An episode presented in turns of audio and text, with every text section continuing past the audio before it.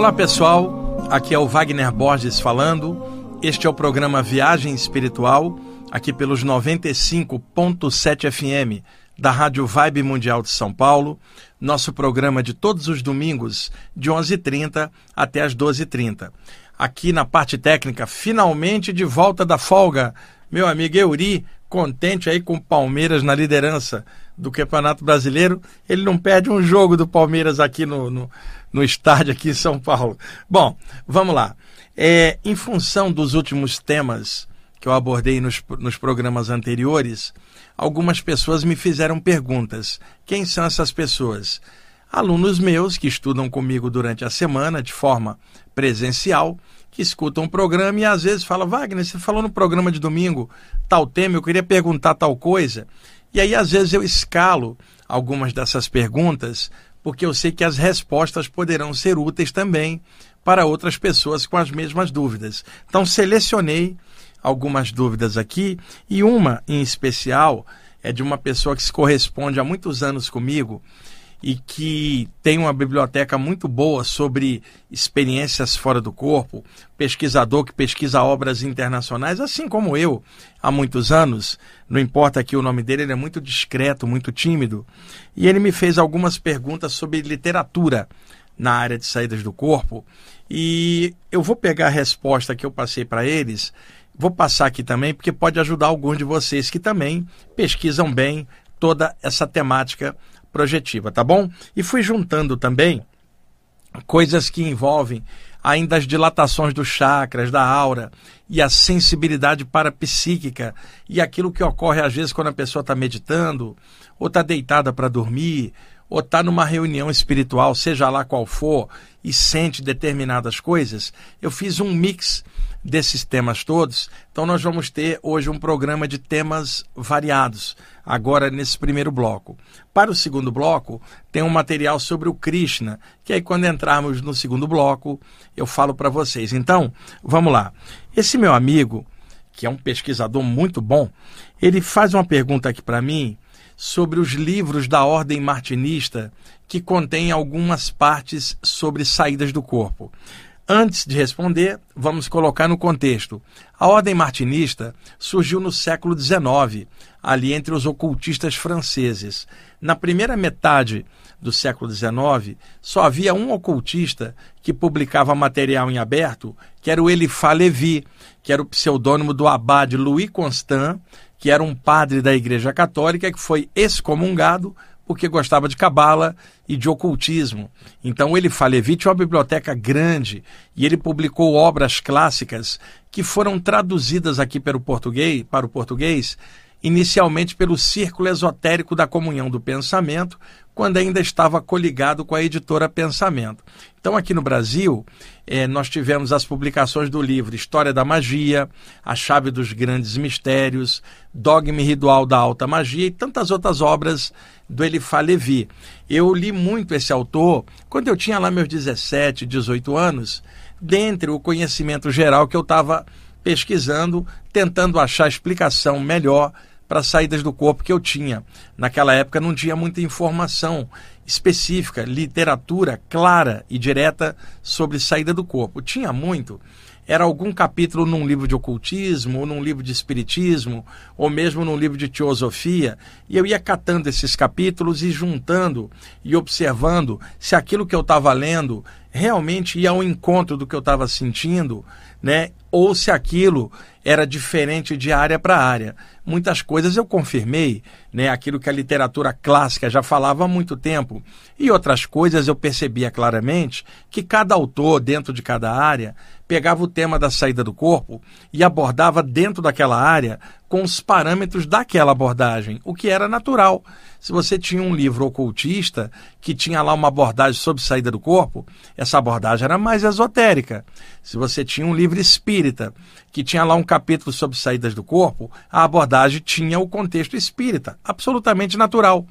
E se você pegava um livro de teosofia que falava do mesmo tema, o enfoque era mais teosófico, até a gente chegar em autores espiritualistas mais abertos, em que o enfoque era mais naturalista, mais em cima do geral do que todo mundo falava sobre aquilo. Então, nesta época, eu me deparei com a literatura ocultista francesa do século XIX. Primeira metade desse século, ele fala Levi. Na segunda metade, a partir ali por volta de 1870, mais ou menos, surgiu uma plede de ocultistas muito talentosos, muito jovens, parte deles baseadas no Elifá Levi e outros criando seus próprios trabalhos.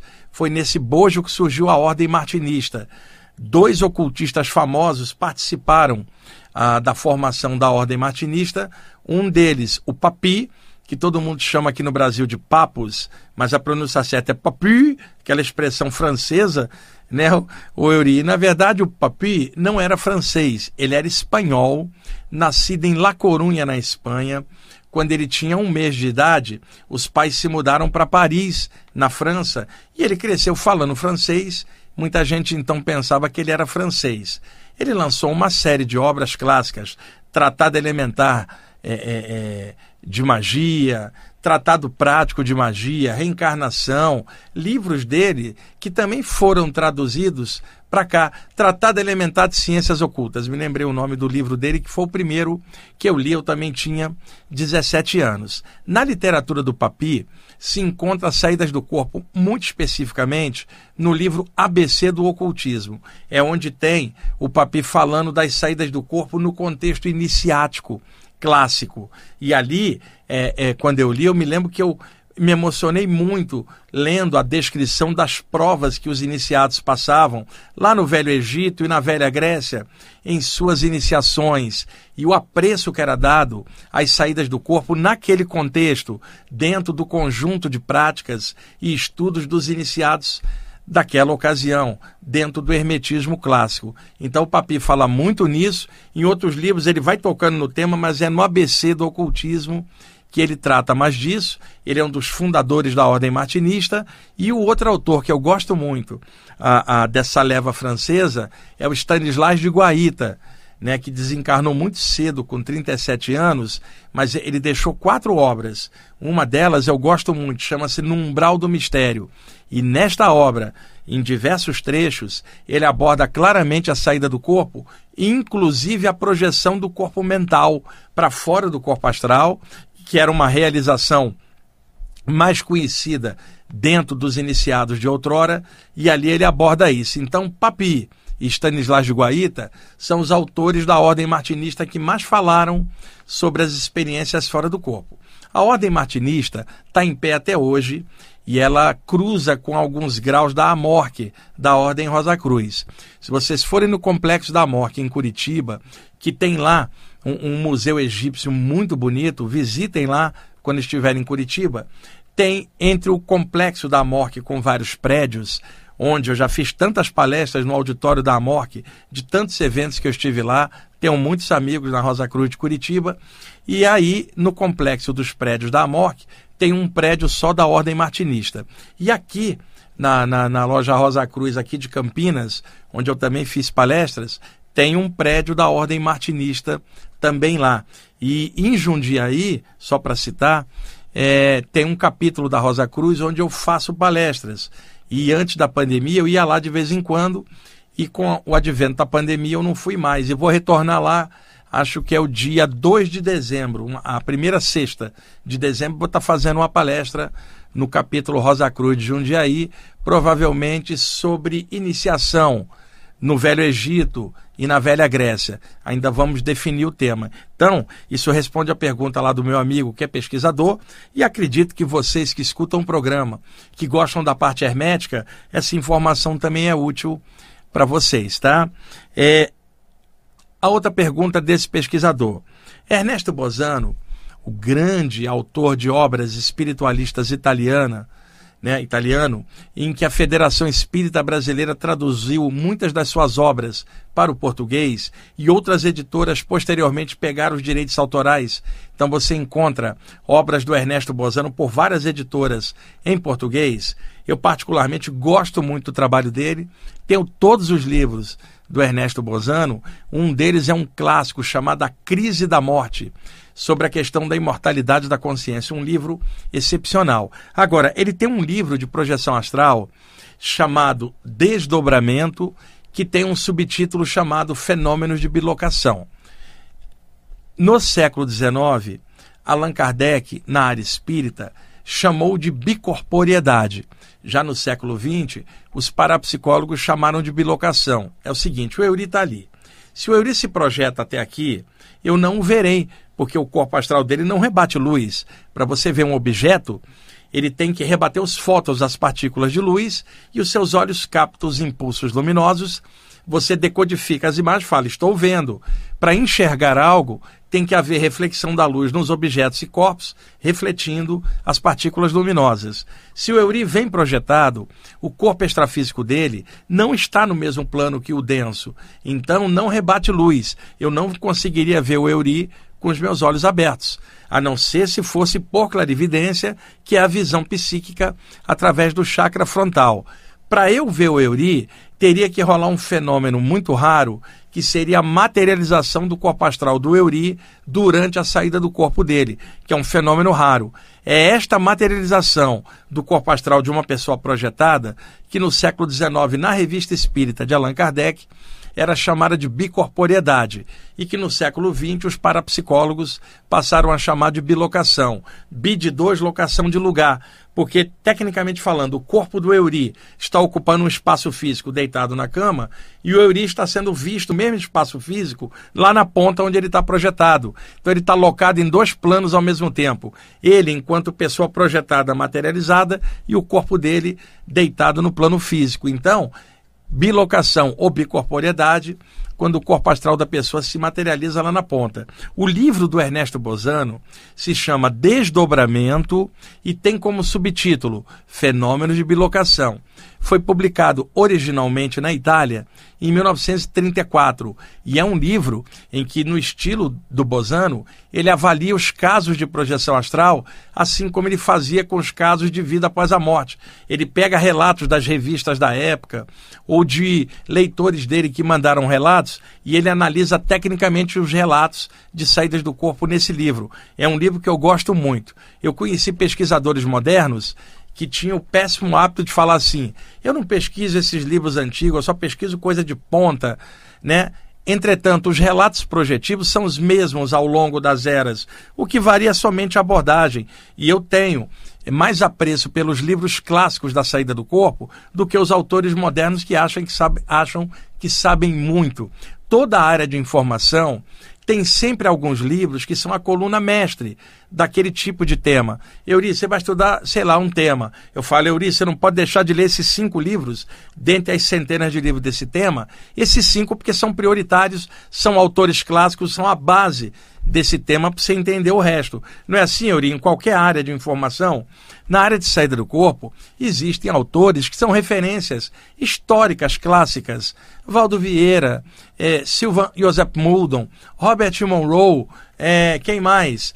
É, Albert Taylor, modernamente agora, que já está se tornando um clássico. William Bullman, também moderno, mas está se tornando um clássico. Oliver Fox, que era o pseudônimo do Rio Kellyway, que era um projetor inglês da década de 20, e Irã, que era o pseudônimo do Marcel Louis Forran, que era um pesquisador e projetor da década de 20 na França, autor do livro O Médico da Alma, que é um clássico, em 1926. Pode aparecer o autor que for moderno, não supera os autores clássicos, que são a coluna mestre do tema da projeção. Independe da época que eles lançaram o livro, você vê claramente a coisa séria, um aprofundamento legal sobre o tema. Então não vão no bico de pesquisadores modernos, bem arrogantes, a maioria que não leu metade da literatura clássica do tema e acha que é de ponta, muitas vezes com nomenclatura nova, que mais complica do que clareia para os leitores as informações. Procurem os clássicos, né, com várias abordagens para ter visão de conjunto. Então, Bozano, nesse livro, é, Desdobramento, Fenômeno de Bilocação, 1934, lançou um livro específico de relatos de projeção, com ele analisando. Esse livro sairia na virada de 1969 para 1970 aqui no Brasil. A editora Calvário do Rio de Janeiro lançou o livro, o título igualzinho, Desdobramento, Fenômeno de Bilocação. Detalhe, o termo desdobramento do Ernesto Bozano vem lá de 1934. Não tem nada a ver com o termo desdobramento usado na apometria do Lacerda, que é da década de 60 e 70 e em diante. Então, o termo desdobramento aqui, nessa abordagem, é na saída do corpo e não em fenômenos anímicos ou mediúnicos de reuniões apométricas. Não. Está se falando de saídas do corpo, geralmente variadas, a pessoa indo fora, o corpo ficando vazio, projeção astral clássica. Quando foi é, alguns anos depois, a editora Calvário faliu. Também, o Euri, com esse nome Editora Calvário, não ia dar muito certo, né? A editora acabou falindo. Quando entramos na década de 1980, uma editora espírita aqui do ABC Paulista, é, Correio Fraterno do ABC, é o nome da editora, relançou o livro, só que inverteu título e subtítulo, e aí a confusão. O título original, Desdobramento, subtítulo, Fenômenos de Bilocação. Na nova edição da Correio Fraterno do ABC, ficou Fenômenos de Bilocação, subtítulo Desdobramento. E aí as pessoas pensam que são dois livros diferentes do mesmo autor. Não, é o mesmo livro, com título e subtítulo trocado posteriormente. Meu amigo estava com essa dúvida, pode ser a dúvida de algum de vocês que também pesquisa essa temática. Bom, uma outra pessoa me viu comentando outro dia sobre um artigo que eu escrevi sobre um disco do IES de 1974, que se chama Tales from Topographic Ocean, Contos para Oceanos Topográficos.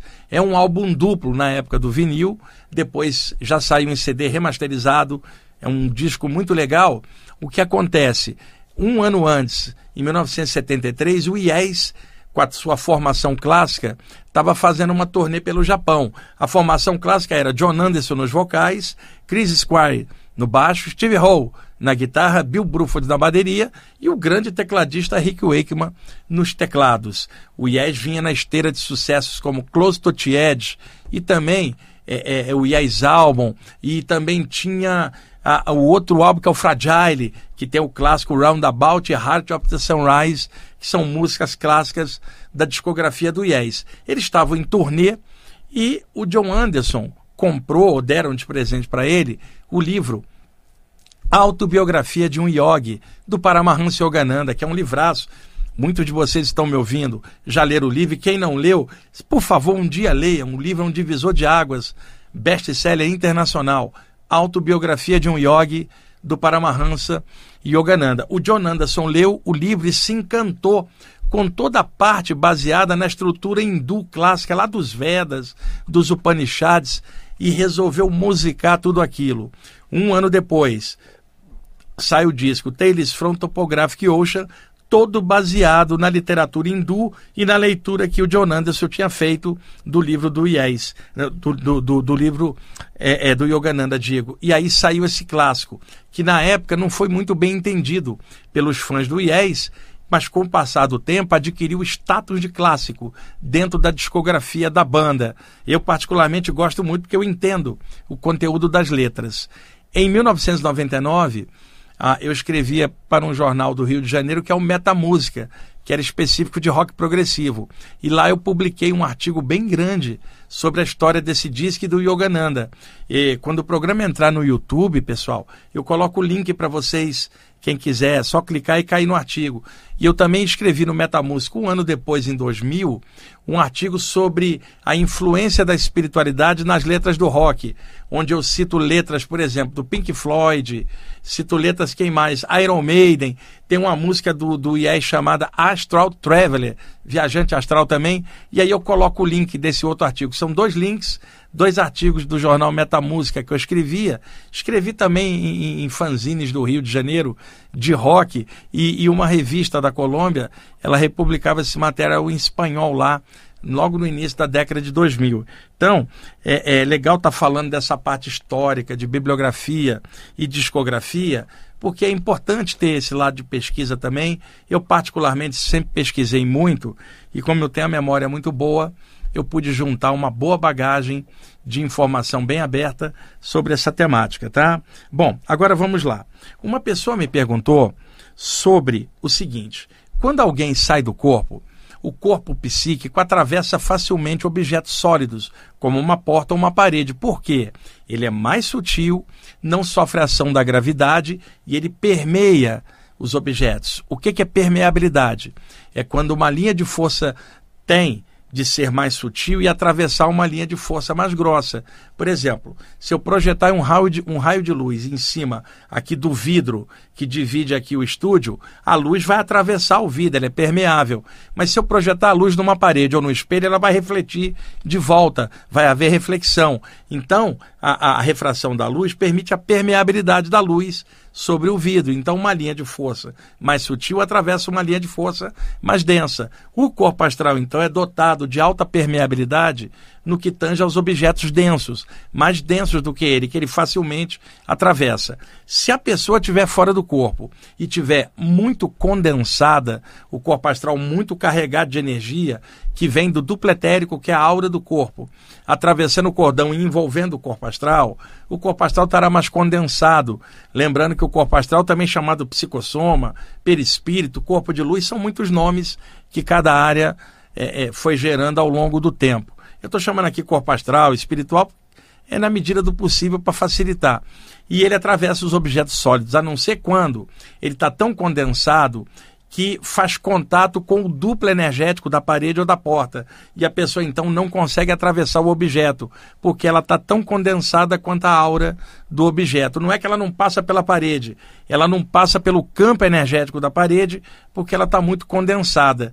Via de regra, ela atravessaria normalmente se ela estivesse sutil. E quando ela está no plano extrafísico, se ela está mais sutil que um ambiente, ela é permeável a tudo ali. Mas se ela está condensada, em relação aos objetos plasmados no ambiente, na mesma condensação, ela não vai atravessar nada. Para atravessar, ela teria que estar mais sutil. Então, às vezes, a pessoa fala: saí do corpo, entrei numa sala, no plano astral e sentei numa cadeira. Aí alguém fala: mas você não teria que ter atravessado a mesa e a cadeira? E isso aqui no duplo do plano físico. Lá não. Para ela atravessar, ela teria que estar mais sutil para poder atravessar o que está mais denso. Por isso que é importante, na área de saídas do corpo, estudo de bioenergias e de chakras, para entender as variações energéticas que podem influenciar uma saída do corpo.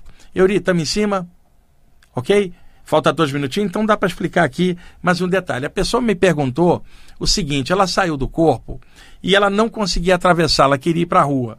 Então ela colocou a mão girou a maçaneta, abriu a porta e passou. Aí a pergunta dela, como é que ela poderia ter aberto a porta, né? Se ela está fora do corpo e tenderia a atravessar simplesmente ela estava muito condensada e ela pegou no duplo da maçaneta da porta. Ela abriu o duplo da porta. A porta física não se mexeu. Se alguém tivesse no ambiente, não veria a porta abrir e fechar. Ela passou pelo duplo da porta, abrindo e fechando, porque ela estava condensada. Se ela tivesse sutil, ela atravessaria direto, nem perceberia nada.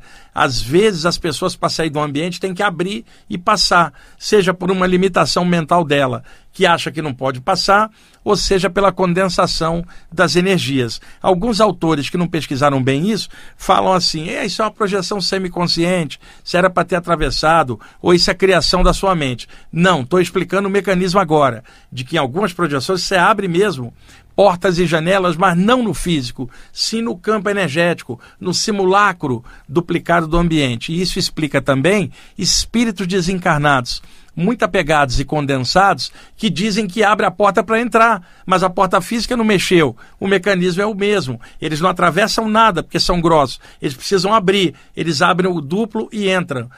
Alguns ambientes protegidos espiritualmente, o ambiente é lacrado, vedado energeticamente, seja pela pessoa que sabe manipular a energia, seja pelos mentores. Então não há como abrir ou passar num ambiente selado energeticamente. Então, essa pergunta do meu aluno explica bem esse lance de abrir porta para sair do corpo, que muita gente não entendia direito. Também sim, Meuri? Daqui a pouquinho a gente volta, pessoal.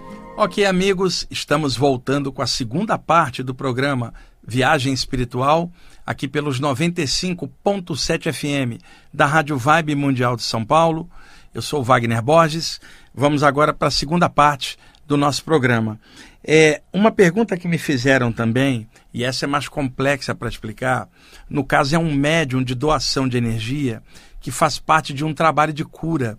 É um excelente doador de energia, os mentores vêm, absorvem a energia dele, manipulam com energias do seu próprio plano e levam para hospitais, pessoas carentes e também pessoas que desencarnam e ficam apegadas por aí. Tem muitos grupos com médiums assim, tanto no Espiritismo, na Umbanda também tem, nas áreas espiritualistas em geral, pessoas que fazem trabalho de cura com doação de energia. E graças a Deus tem essas pessoas trabalhando no mundo. E só o alto é que sabe quem são elas, não são as pessoas daqui do meio ambiente humano julgando as outras que vão saber o nível real do que alguém está fazendo aqui no mundo.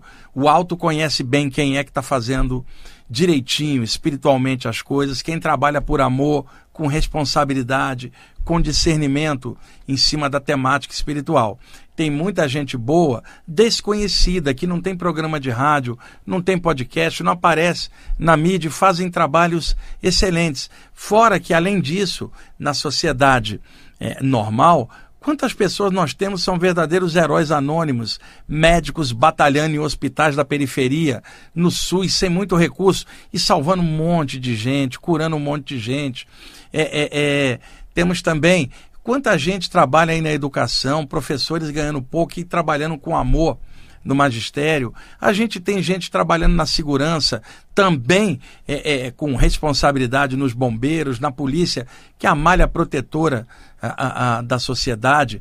Pode ter um, um, um profissional ou outro ruim em todas essas áreas, como em todas as áreas, mas a maioria do bem está fazendo aquilo por amor, e é assim também na área da cura, da mediunidade, da espiritualidade em geral. Quanta gente boa trabalhando aí e o mundo não sabe. O alto conhece a todas elas. O plano espiritual sabe o que, que é real, o que, que é fantasioso, o que, que tem intenção sadia, o que, que é desonesto, sabe? Não se fiem nas aparências das coisas, nem nos discursos. Filtrem tudo que vocês lerem, escutarem, assistirem, incluindo tudo isso que eu estou falando aqui para vocês. Tudo que eu falar aqui no programa, filtrem tudo, não tem que aceitar porque eu estou falando. Agora, informação bem embasada, ela é bem embasada. E aí fica a critério da inteligência de cada um perceber se aquele é real, factível ou não. E aí vai da consciência do nível de, de discernimento de cada pessoa. Mas, por favor, filtrem, principalmente no que tange a internet, que tem de tudo. Desde gente maravilhosa com trabalhos incríveis, até gente muito confusa, passando informação equivocada. Filtrem. E outra, leiam mais, pessoal. Pega o livro na mão, discerne um pouco mais, dá trabalho pensar, mas vale a pena. Faz uma filtragem, um trabalho de digestão mental e psíquica de tudo que você está assistindo, escutando, principalmente do que eu estou falando aqui e agora, para não, não ser enrolado nem por si mesmo, por alto engano, nem por ninguém, e poder manter sua própria consciência sadia. Frequenta o lugar que você quiser ou lugar nenhum, mas mantenha a sua consciência bem tranquila, não compete com ninguém, não fica julgando nada de ninguém, vai tocando a bola, faz sua parte. Nenhum de nós vai mudar o mundo porque a gente mal consegue mudar a gente mesmo. Vamos trabalhar mais em cima de nós mesmos, melhorando aquilo que for possível, tocando a bola, mas sempre de mente aberta, é óbvio. Vamos lá. É, a pergunta que a pessoa me fez, que é muito complexa, é o seguinte: é doadora de energia, um médium excelente, e ele me narrou que além das sensações de queda de metabolismo, dilatação da aura durante a reunião, às vezes a sensação de paralisia bioenergética, ela não está dormindo, ela está num estado alterado durante a reunião, a, depois dá uma fome grande para doadores de energia, porque sai muito ectoplasma, aquela energia mais internalizada, que quando exteriorizada, ela leva um pouco é, é, é, de energia do próprio corpo humano, como potássio, albumina, coloide, glicose, que muitas vezes é exteriorizada junto com a energia mais orgânica. Não estou falando de um passe, um reiki ou cura prânica. Estou falando de doação profunda em trabalhos de cura.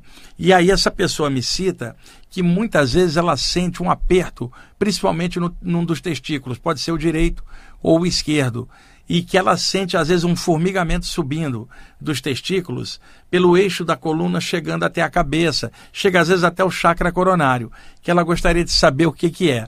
Eu, como médium também, muitas vezes detectei isso claramente.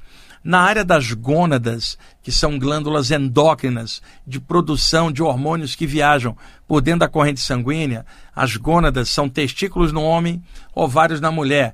Além das funções de reprodução naturais, elas também têm ligações com o sistema glandular como um todo. Então, quando há uma maior ação energética no chakra coronário e no chakra frontal, isso pega as duas glândulas da cabeça, a pineal e a hipófise. Então, quando expande muito a aura da cabeça, ou há uma doação que flui pelo chakra de cima, ou um trabalho mediúnico em que é necessária a ação do coronário ligada na glândula pineal, é, há um desgaste do sistema nervoso e um desgaste da energia da glândula pineal com o chakra coronário.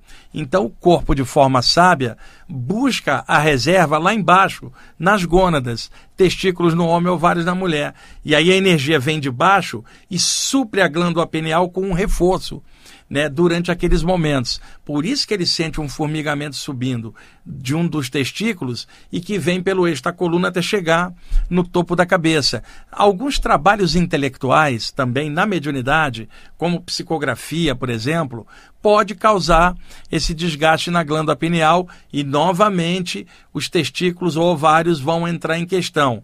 E testículos e ovários, como são glândulas gônadas, estão ligadas ao chakra geniturinário no baixo ventre, que é um dos sete chakras principais. Muitas vezes, pessoas tiram o chakra sexual do estudo e colocam o chakra do baço no lugar que é chamado chakra esplênico, porque baço em inglês é splen. Então, muitos autores cortam o chakra sexual para não falar de sexualidade que é tabu para eles e colocam o chakra esplênico no lugar no baço. Não, o chakra do baço não tem glândula, enquanto que o gênito urinário tem as gônadas. Cada um dos chakras principais tem ligações com o sistema endócrino, como eu já contei tantas vezes para vocês em programas anteriores. Então, o chakra geniturinário controla as gônadas, que fazem esse aporte de energia subir para dar uma reserva na glândula pineal lá em cima no chakra coronário em alguns fenômenos, principalmente mediúnicos. Está aí explicado com razão e lógica a sensação que ele sentiu. Eu sei porque eu senti muitas vezes isso também em reuniões e como eu tive a sorte de poder pesquisar muito nessa vida para entender as coisas que me aconteciam e observando outras pessoas há décadas, eu pude aprofundar alguns temas e clarear um pouquinho e trazer aqui para vocês como compartilhamento de informação. E eu sei, até por é óbvio, não tem, Euri, Quantos programas você conhece aí que tem que é sobre viagem espiritual, saída do corpo e esses temas que eu estou falando aqui? Não tem. Então, tem outros autores que falam no tema, mas em aberto, direto, com clareza, sem ficar puxando a brasa para religião nenhuma ou para área nenhuma eh, de informação, trabalhando em conjunto. Tanto que a bibliografia que eu sempre falo aqui são de autores diferentes e eu pude pesquisar muito, tenho uma memória boa. Então, Deus me deu esse talento da memória boa para poder pesquisar, clarear e poder comunicar e falar claramente para outras pessoas como é que essas coisas rolam e de forma simples, não é para complicar, é para simplificar, para que as pessoas compreendam os mecanismos parapsíquicos desses fenômenos anímicos e mediúnicos. Bom, outra pessoa perguntou aqui, é uma mulher, sobre dilatação da aura que eu falei nos programas anteriores e que pode haver a dilatação da aura de uma sala, ou, ou, ou de um ambiente onde há uma reunião espiritual, essa dilatação permite uma proteção do ambiente e permite que no astral, em torno da sessão, possa ter muito mais espíritos do que pessoas encarnadas na sessão, pela dilatação da aura do ambiente, dilatação que é chamada em francês ballonnement ou ballonnement, que é quando a aura dilata, pode ser a aura do corpo, dos chakras ou a aura de um ambiente. E às vezes aquela proteção que se vê num ambiente, no grupo onde a pessoa vai, pode ser feita na casa dela, quando ela trabalha com a parte espiritual ali, medita, irradia energia, o ambiente dela também vira é, é, é um lugar apropriado para atividades entre planos. Então, mentores fazem ponto ali também. Isso é claro, pessoas já experientes. Isso não vai ser feito com a pessoa novata que ainda está desenvolvendo e não tem segurança. Mas sensitivos e médios experientes podem ter um know-how anímico mediúnico para trabalhar e, e, segurar a onda, sabe como faz por si mesmo. E aí, dentro do ambiente, tem uma proteção. Às vezes, é, é, a pessoa sente petardos energéticos batendo no campo energético da casa ou do apartamento, que são emanações pesadas, formas mentais altamente condensadas com energia do astral inferior, por parte de mentes extrafísicas maldosas, projetando esses petardos sobre a aura de um ambiente. A sensação é que está tendo um bombardeio batendo fora da casa ou do apartamento. Que legal, está protegida a pessoa. E outro dia, uma entidade dessa obsessora, eu falei assim para ela mentalmente: para que, que adianta você ficar mandando petardo para cá? Não vai chegar em mim, cara. Os mentores criaram um campo de energia. E ele falou telepaticamente para mim assim: Eu sei que eu não posso te afetar, mas eu quero que você saiba que eu estou aqui à espreita. A hora que você demole, eu te pego. Eu quero marcar território para você saber que eu estou aqui. Eu vou mandar outro petardo. Sabe? É, é, às vezes o ambiente da pessoa tem uma sede espiritual, porque alguém ali trabalha com a parte espiritual. Os mentores criam um campo de força. Às vezes a própria pessoa sabe mexer e cria esse campo de força e dá a sensação que coisas estão batendo por fora, mas não consegue entrar. Eu vi em determinados ambientes com proteção entidades subir igual Homem-Aranha no duplo da parede. Já expliquei, tem situações que o corpo astral está denso e não atravessa o objeto. Tem entidades presas no duplo da Terra, os caras não voam, não conseguem. Eu já falei isso várias vezes, falo isso como médium, experiente há décadas observando. Eles vão subindo, se agarrando às coisas. Vários outros médios podem confirmar isso para vocês. Um ou outro pode conseguir uma volitação, um voo, mas sem muita expressão e sem muita extensão, mas é difícil para eles. Então eles sobem pela parede tentando achar um nicho, uma entrada de alguma forma. Mas quando o ambiente está revestido de uma energia protetora, eles não conseguem entrar. Mas você sente a ação deles fora. Aí, se a pessoa se impressionar, ela abre uma brecha mental que é dela e aí pode vir alguma coisa à distância. Tem que haver confiança, segurança, e isso estou falando de alguém experiente, que saiba manipular suas próprias energias. E eu não estou falando aqui de teoricões que ficam falando de estado vibracional ou manipulação de energia, porque leu isso de outro autor e, tem, e não faz nada. Estou falando de gente prática, gente que tem em todas as áreas e que sabem mexer bem suas energias e que não ficam por aí é, doutrinando ninguém só com a sua maneira de ser pessoas que trabalham abertamente, de forma universalista, com as suas energias, não seguem método nenhum, a própria experiência as ensinou ao longo do tempo como manipular energia para absorver, exteriorizar, circular e fazer o que for com o seu campo energético. Isto pode se refletir no duplo do ambiente, seja a casa, seja ah, um apartamento. Vamos lá. É, uma pessoa também, de fora do país, inclusive, me perguntou, uma senhora, sobre artefatos energéticos instalados na aura e nos chakras de alguém. Que ela notava que um dos mentores que trabalha com ela, às vezes ele faz criações energéticas e insere dentro dos chakras como se fossem bolinhas energéticas. E ela perguntou para ele, ele falou: Isso aqui para melhorar a vibração dos teus chakras. E ela nunca tinha ouvido falar nisso. O que ela ouviu falar foi do lance de artefatos energéticos negativos criados por obsessores desencarnados e inseridos na aura de alguém ou nos chakras para processos de assédio espiritual, que é o que modernamente o pessoal chama de chips energéticos. Gente, lá na Idade Média, antes de Star Trek, Star Wars e série de ficção científica da segunda metade do século XX em diante, como é que era o obsessor lá da Idade Média? Ele não sabia que era chip nenhum. Ele criava uma estaca energética, condensava e cravava no chakra coronário da vítima, que dava abertura para ele, ele cravava aquilo. Hoje o que, que o obsessor faria?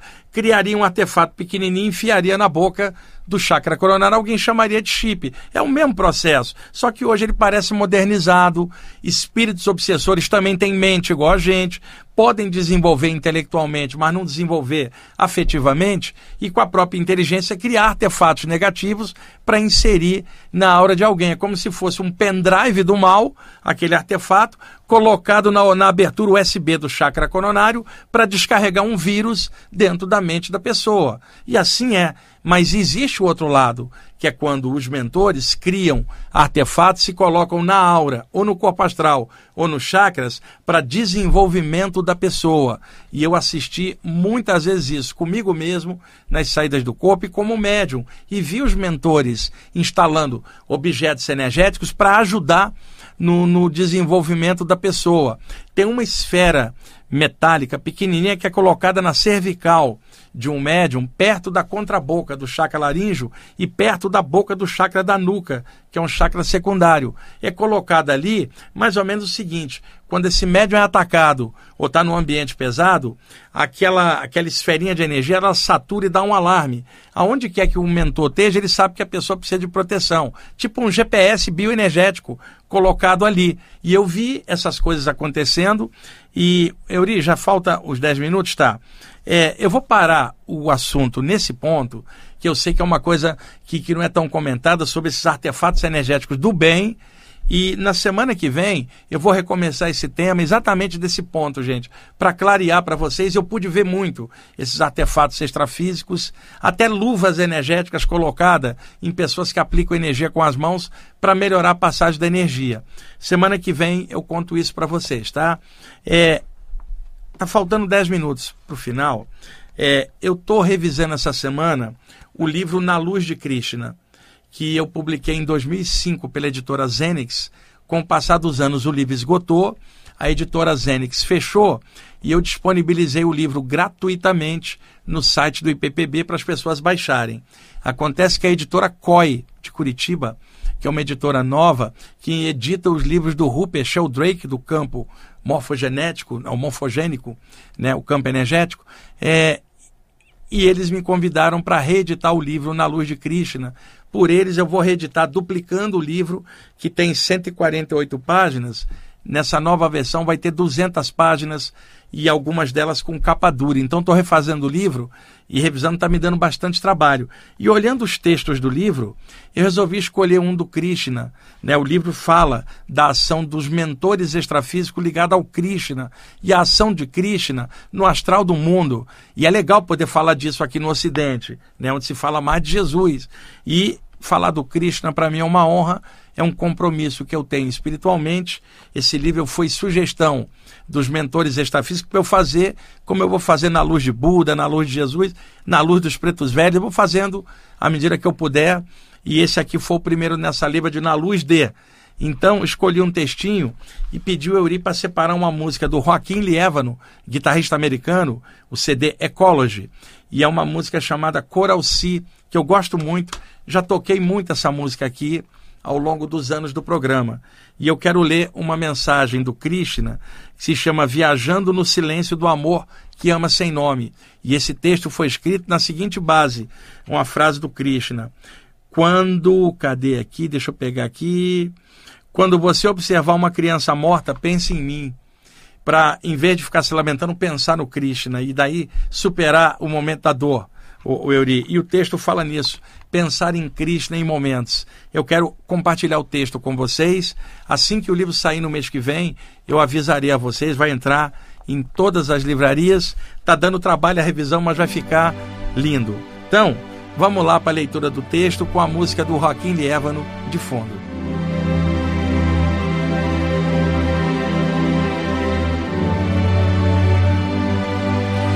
Quando você observar a tragédia de alguém e as emoções aflorarem sem controle, pense em mim.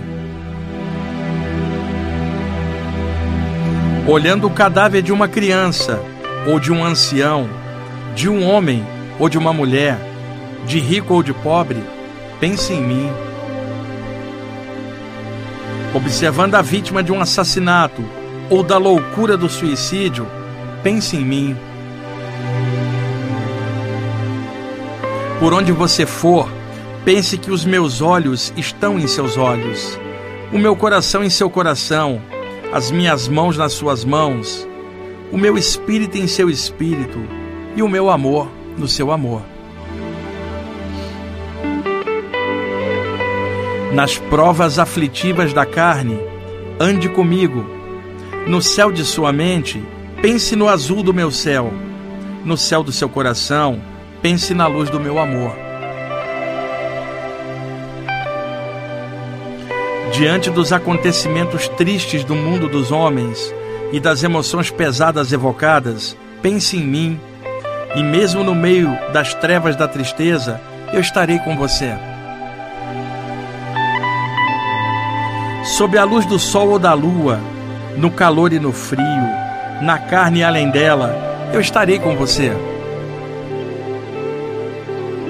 Capte o prana do ar e me respire junto. Pise no chão da Mãe Terra e eu estarei sob os seus passos. Sinta as pulsações vitais do seu coração e no centro da sua alma eu sorrirei. Olhe para os outros e me veja neles. Se toque, toque-os e me toque. No cadáver estirado no chão, ou no espírito que voou para longe, eu estou. Respire-me, pois eu sou. No céu, na terra ou nos mundos inferiores, eu estou. Toque-me nos outros, sinta-me em cada ser. Os meus olhos nos seus olhos, o meu coração em seu coração. Filho meu, por onde você for, pense em mim. E nas horas das provas aflitivas, não se esqueça: o Espírito é eterno, jamais nasce ou morre apenas entra e sai dos corpos perecíveis. Tire o cansaço da sua visão e me veja em tudo. Tire o peso da tristeza e veja o Dharma em cada prova. Aprenda a lição de cada coisa. Se toque, toque o mundo e me toque junto. Toque a vida, o Dharma, os homens e me toque. Pense em mim, em cada ser, em você e em tudo. E por onde você for, eu estarei bem juntinho. E mesmo em situações difíceis, você perceberá a lição. E em seu coração, onde também está o meu coração, você perceberá um sorriso e uma bênção fluindo entre os homens. No silêncio, além da sensibilidade de suas lágrimas, eu estarei. Você sentirá o meu toque espiritual e tocará os homens tristes. E eu estarei dentro deles também, em espírito silenciosamente.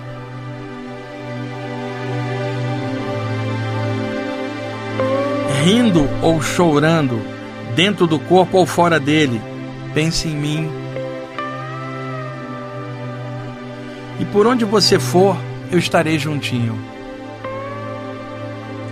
No silêncio, no silêncio, no silêncio do amor que ama sem nome. E eu termino isso com a frase que eu iniciei. Quando você observar uma criança morta, pense em mim. Esse é o recado do Krishna. E que honra poder grafar isso no livro. Um abraço, pessoal.